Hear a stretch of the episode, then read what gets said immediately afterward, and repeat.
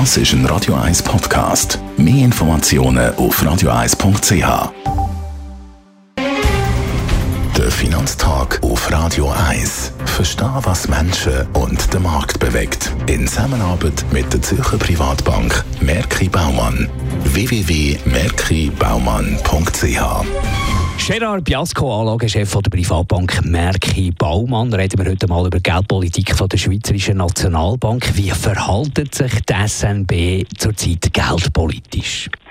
Wir haben ja letzte Woche eine Pressekonferenz von der Schweizerischen Zentralbank, also der Nationalbank, und es ist sehr interessant äh, zu sehen, dass es also schon Unterschiede gibt zwischen den Zentralbanken, wie sie sich da äußern.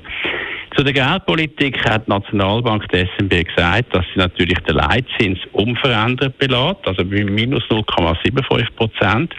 Und was sie eben betont hat, ist, dass ähm, die Konjunkturrisiken halt schon gegen oben sind. Und das heißt halt auch, dass die Schweizerische Nationalbank ganz klar in ihrer Ausrichtung geldpolitisch expansiver ist als andere Zentralbanken wie die amerikanische Zentralbank, aber auch klar eine unterschiedliche Kommunikation in der Europäischen Zentralbank eher weniger expansiv, in der Schweizerischen Nationalbank aber eher expansiv, immer noch in der geldpolitischen Ausrichtung. Und wie begründet sie den Entscheid?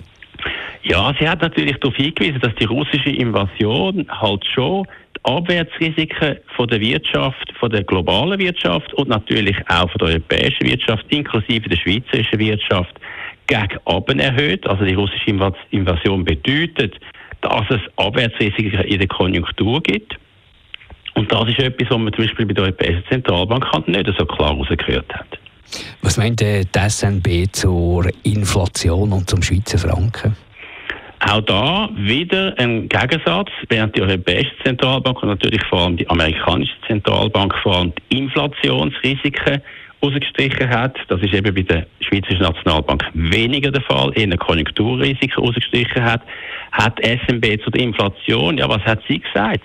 Dass eben die Inflation in der Schweiz weniger ein Problem ist als im Ausland. Und das liegt halt am starken Schweizer Franken, hat die SNB auch betont. Warum ist das so?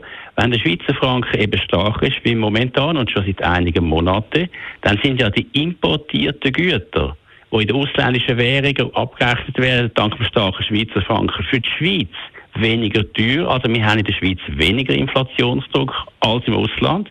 Sieht man zum Beispiel da, da dass Konsumentenpreisenteuerung etwa 2% ist in der Schweiz, in der Eurozone fast 6% und in Amerika ja fast 8%.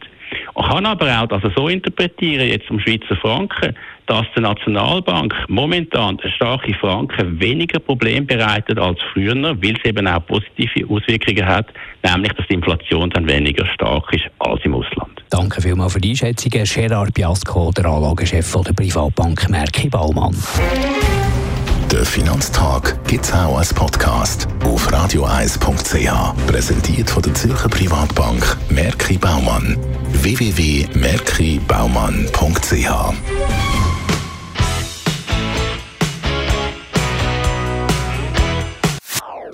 Das ist ein Radio 1 Podcast. Mehr Informationen auf radioeis.ch.